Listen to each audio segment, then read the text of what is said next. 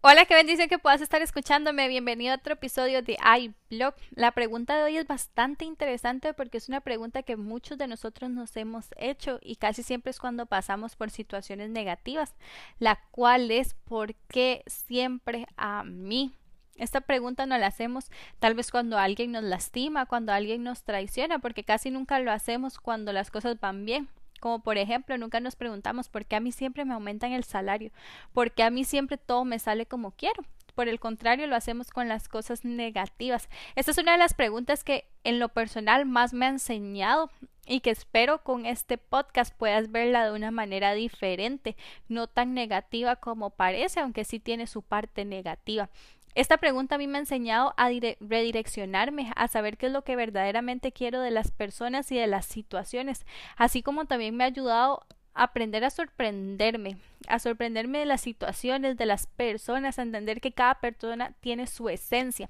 ¿Qué es lo que pasa? Que a veces esperamos tanto de las personas que si las personas no cumplen con nuestras expectativas nos decepcionamos o tal vez las personas llegan y nos lastiman, nos traicionan y eso duele, así como con las situaciones cuando no salen como nosotros queremos, tenemos expectativas de que salga de X o Y manera, pero si no sale así nos decepcionamos y eso es normal.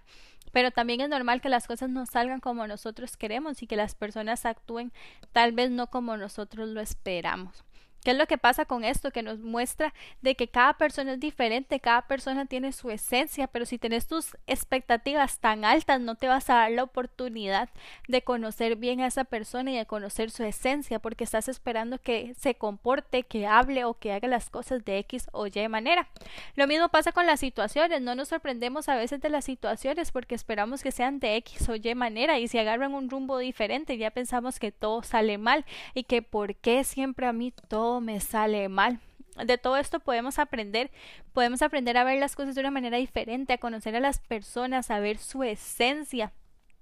así como también podemos ver las situaciones de una manera diferente, sorprendernos que si las cosas suceden de una manera diferente podamos sorprendernos de que eso vaya por ese rumbo. Te invito a que puedas sorprenderte, a que veas de esta pregunta cosas positivas, que veas la esencia de las personas, porque a veces esperamos tanto de las personas que son cosas que ni siquiera nosotros mismos estaríamos dispuestos a hacer por esa persona. Son cosas que nosotros no haríamos por los demás y no debemos olvidar que recibimos lo que nosotros también damos